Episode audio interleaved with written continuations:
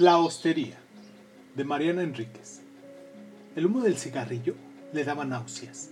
Siempre le pasaba lo mismo cuando su madre fumaba en el auto, pero no se atrevía a pedirle que lo apagara porque ella estaba muy de mal humor. Resoplaba y el humo le salía por la nariz y se le metía en los ojos.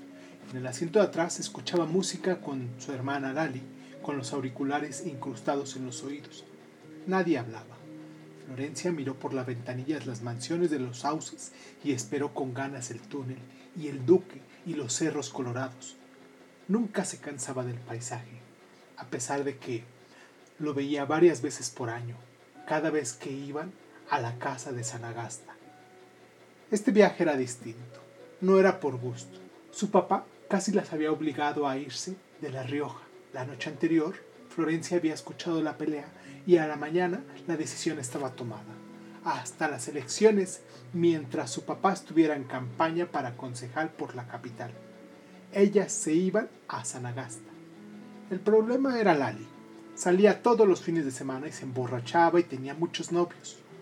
Lali tenía 15 años, el pelo largo por debajo de la cintura y lacio y oscuro.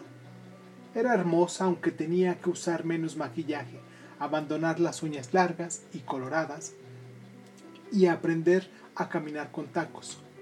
Florencia la veía con sus botas nuevas y le daba risa cómo caminaba tan chueca y lenta con tanto cuidado. Le parecía ridícula la sombra azul que usaban los párpados y los aros de perlas tan horribles. Pero entendía que los hombres les gustara y que su papá no la quisiera dando vueltas por La Rioja durante la campaña. Florencia había tenido que defender a su hermana varias veces después de clases, a las piñas. Tu hermana la puta, la trola, la petera, la chupapijas. ¿Ya le hicieron el culo o qué? Siempre eran chicas las que le insultaban a Lali. Una vez había vuelto a casa con un labio partido después de una pelea en la plaza, y mientras se lavaba en el baño y pensaba las mentiras que iba a decirle a sus padres, que les había dado un pelotazo en la cara en el entrenamiento de boli, se sintió una estúpida. Su hermana nunca le agradecía que la defendiera, nunca le hablaba, en realidad. No le importaba lo que ella dijera, no le importaba que Florencia se peleara por ella, no le importaba Florencia.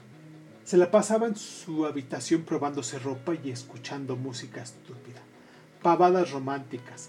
Vas a verme llorar, vas a oír mi canción, vas a entrar sin pedirme la llave. La distancia y el tiempo no saben la falta que haces a mi corazón. Todo el día la misma canción. Daban ganas de matarla. A Florencia le caía mal su hermana, pero no podía evitar enojarse cuando la trataban de puta. No le gustaba que trataran a nadie de puta. Se hubiera peleado por cualquiera. A ella nunca iban a tratarla de puta. Eso lo tenía clarísimo. Abrió la ventanilla para mejor, para ver mejor el dique y la pollera de la gitana. Esa parte del cerro que parecía la marca de una catarata de sangre ya seca.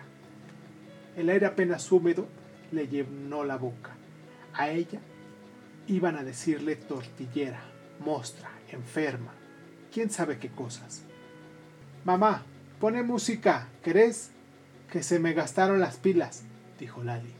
No jodas, hija. Que se me parte la cabeza y tengo que manejar. Qué aburrida sos. Cállate, Lali, por eso te reviento.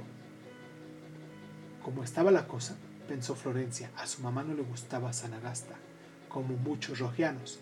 Se iba al pueblo en verano, cuando el calor de la capital alcanzaba los 50 grados y a la siesta no se le podía dormir y daban ganas de morirse.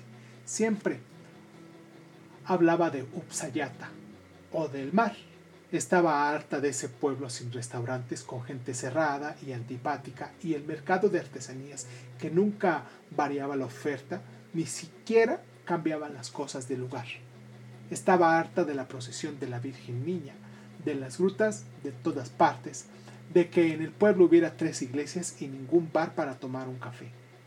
Si alguien le decía que se podía tomar un café en la hostería, se surfuraba también. Estaba harta de la hostería.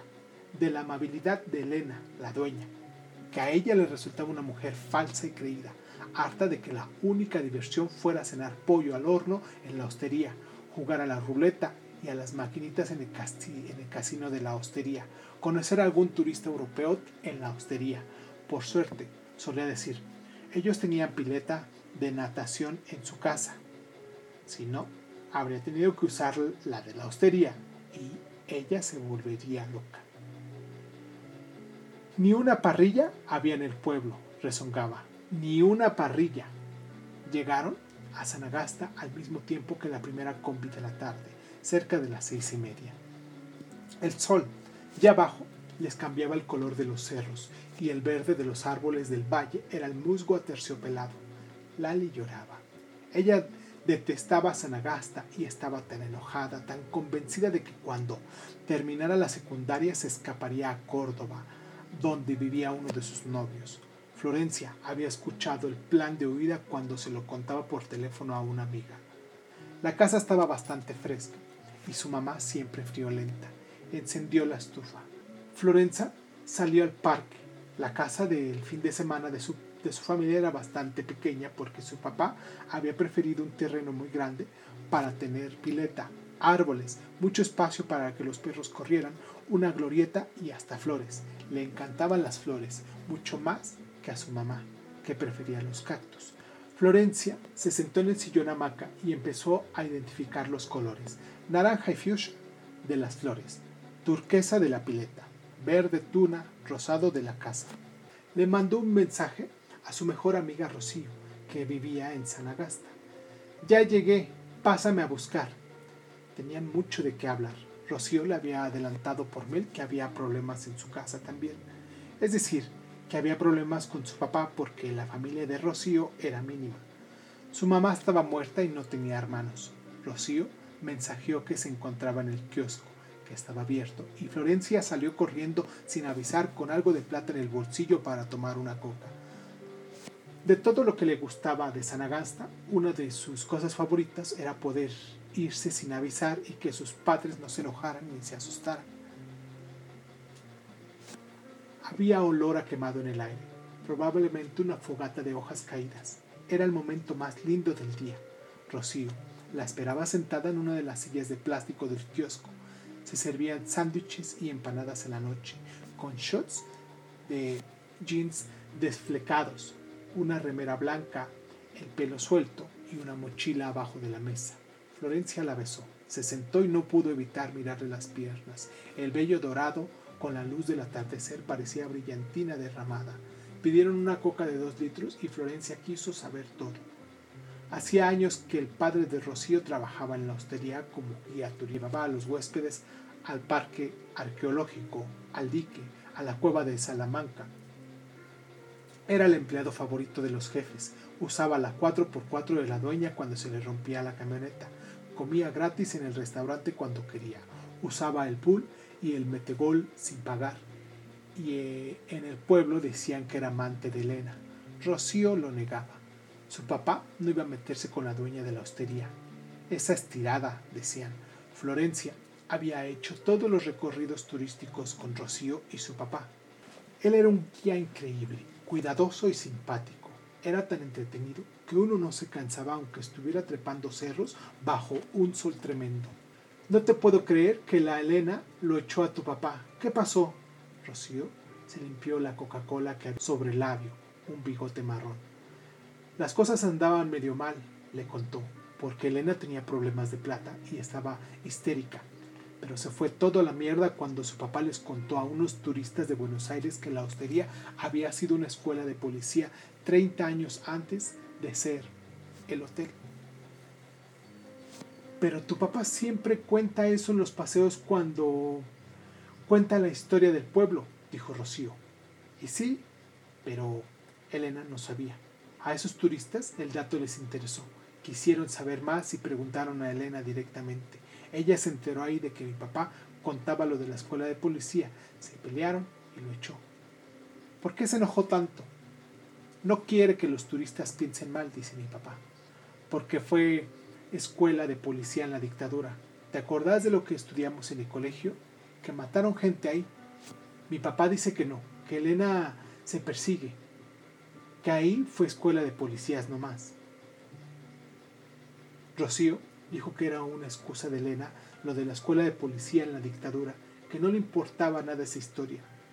Sí habían comprado la hostería hace 10 años, que estaba del culo con su papá y lo quería echar.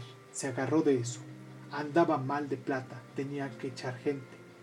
Ella le había quitado a su papá la llave de la hostería, le había pedido unos pesos para arreglar la maneta que él había roto, que estaba deteriorada por el uso, nada más, y le había prohibido que hiciera los tours por su cuenta con amenaza de juicio, y todo sin pagarle el último mes de trabajo. Pero él los puede hacer igual los paseos, tiene que haber. No los va a hacer más, no quiere tener problemas. Aparte, dice que está harto de los sanagasteños, se quiere ir de acá.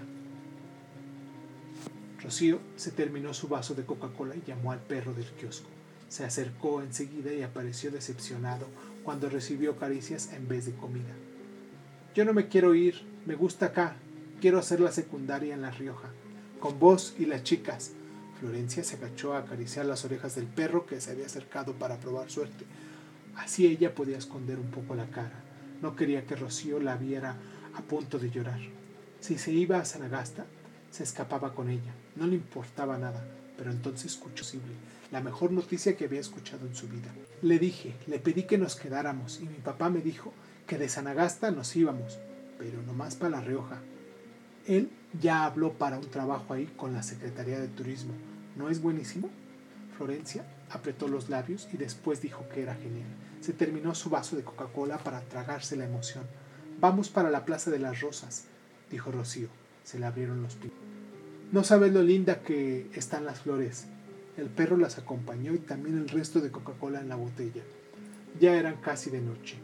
Todas las calles del centro de Sanagasta estaban asfaltadas e iluminadas. A través de las ventanas de algunas casas se podía ver a la gente reunida, muchas mujeres rezando el rosario. A Florencia le daba un poco de miedo esas reuniones, sobre todo cuando había velas encendidas y el resplandor titilante iluminaba las caras y los ojos cerrados. Parecía un funeral. En su familia nadie rezaba. En, esto eran muy raros.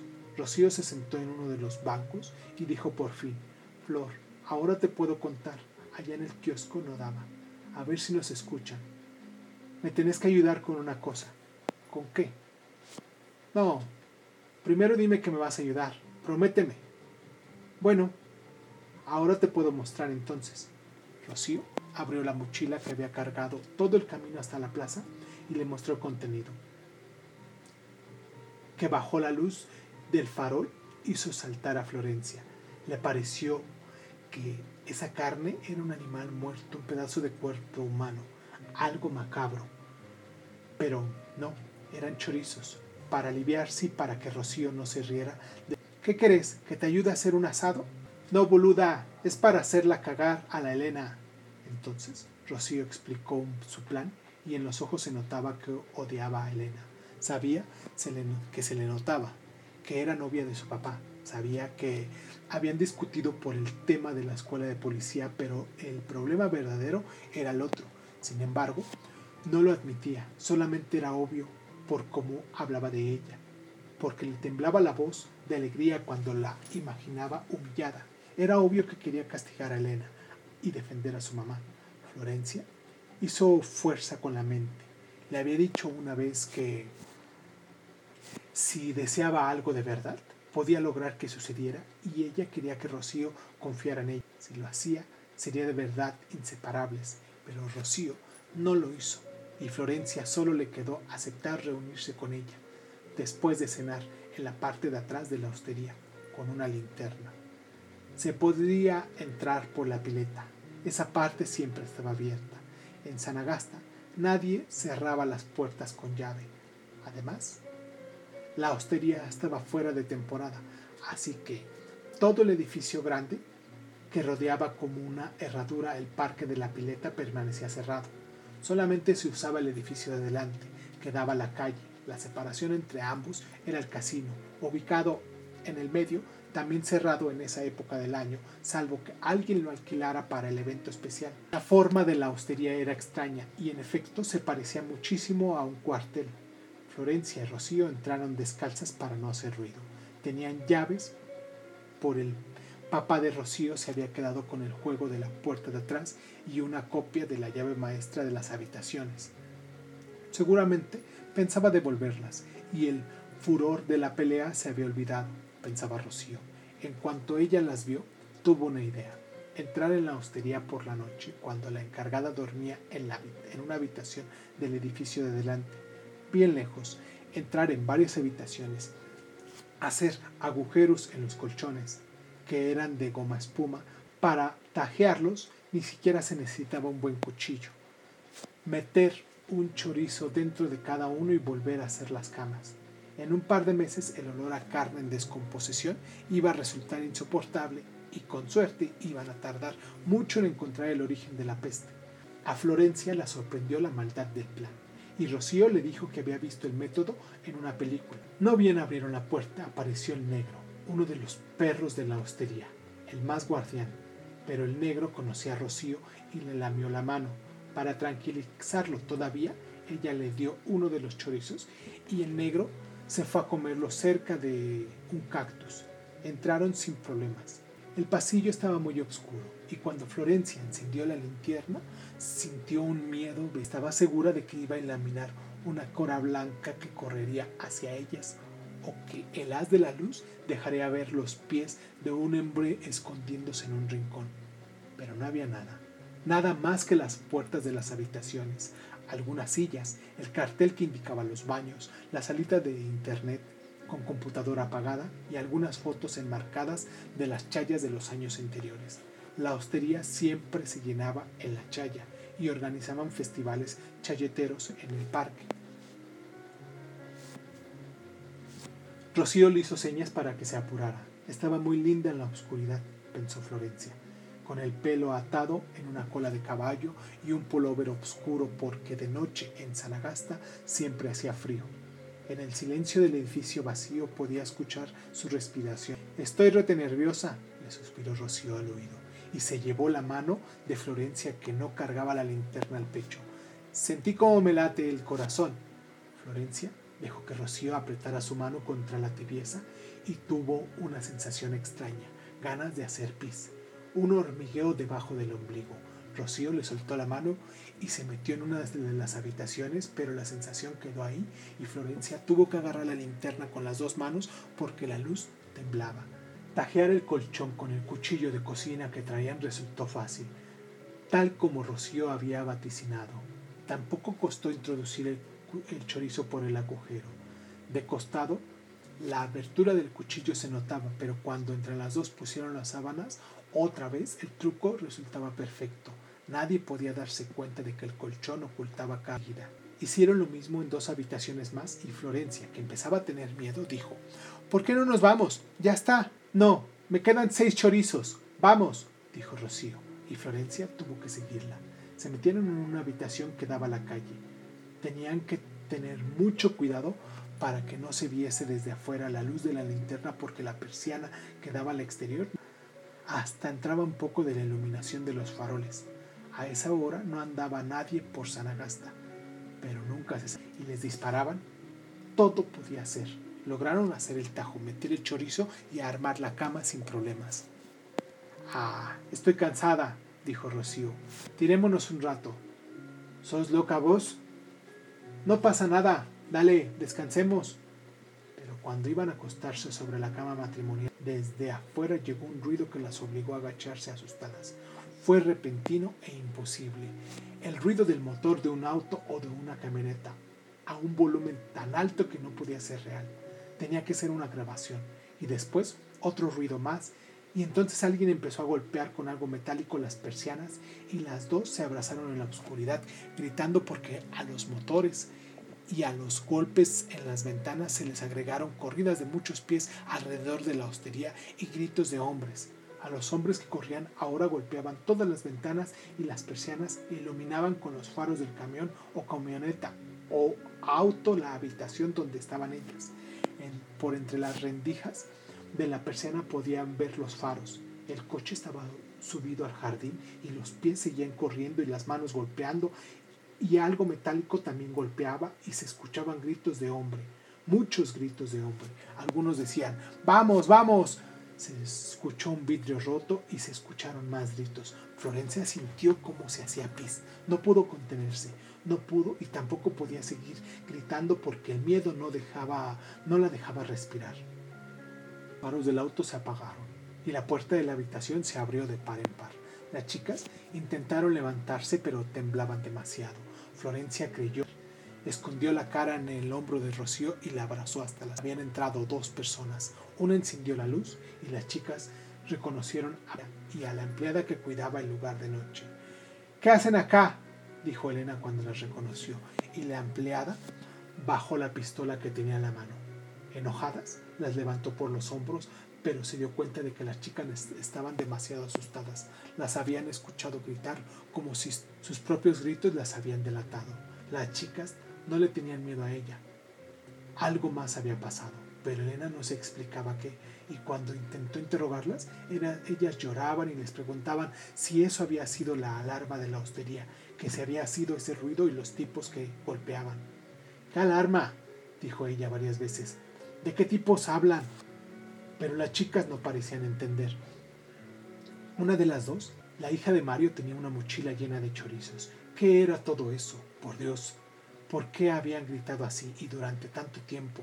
Telma, la empleada, decía que las había escuchado llorando y aullando unos cinco minutos. Fue la hija de Mario la que habló, habló, primero y con más tranquilidad. Dijo que habían escuchado autos, que habían visto faroles. Habló otra vez de corridas y golpes de las ventanas.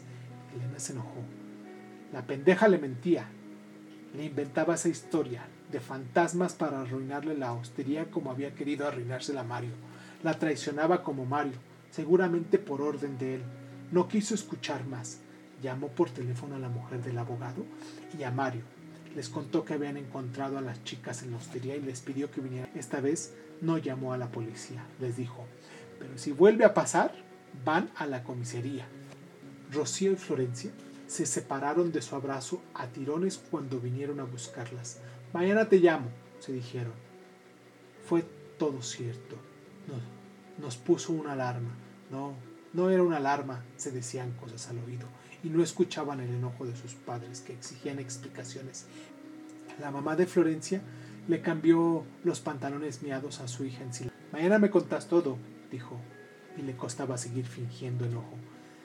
Se la notaba un poco asustada. Ah, y no ves más a tu amiga, ¿eh? Hasta que tu padre te diga que volvemos a La Rioja. Te quedas en casa todo el tiempo, castigada sin protestar. Pendejas de mierda. A mí quien me mandó esta desgracia se puede saber.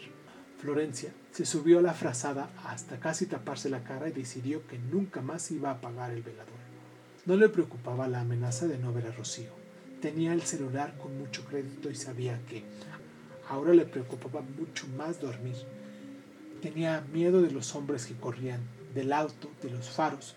¿Quiénes eran? ¿A dónde se habían ido? ¿Y si venían a buscarla otra vez, otro día? ¿Y si la seguían hasta La Rioja? La puerta de su habitación estaba entreabierta y empezó a transpirar cuando vio a alguien que se movía en el pasillo, pero era solamente su hermana. ¿Qué pasó? Nada. Déjame. ¿Te measte? ¿Pasó algo? Déjame. Lali frunció la boca y después le sonrió. Ya vas a contar, no te va a quedar de otra. Una semana encerrada conmigo en esta casa de mierda. Olvídate de tu amiguita. Andate a cagar. Anda a cagar vos y te convierte contarme si no, si no qué. Si no le cuento a mamá que sos tortita. Todo el mundo se da cuenta menos ella. Te agarraron a los chupones con tu amiga, ¿no? Lali se rió, señaló a...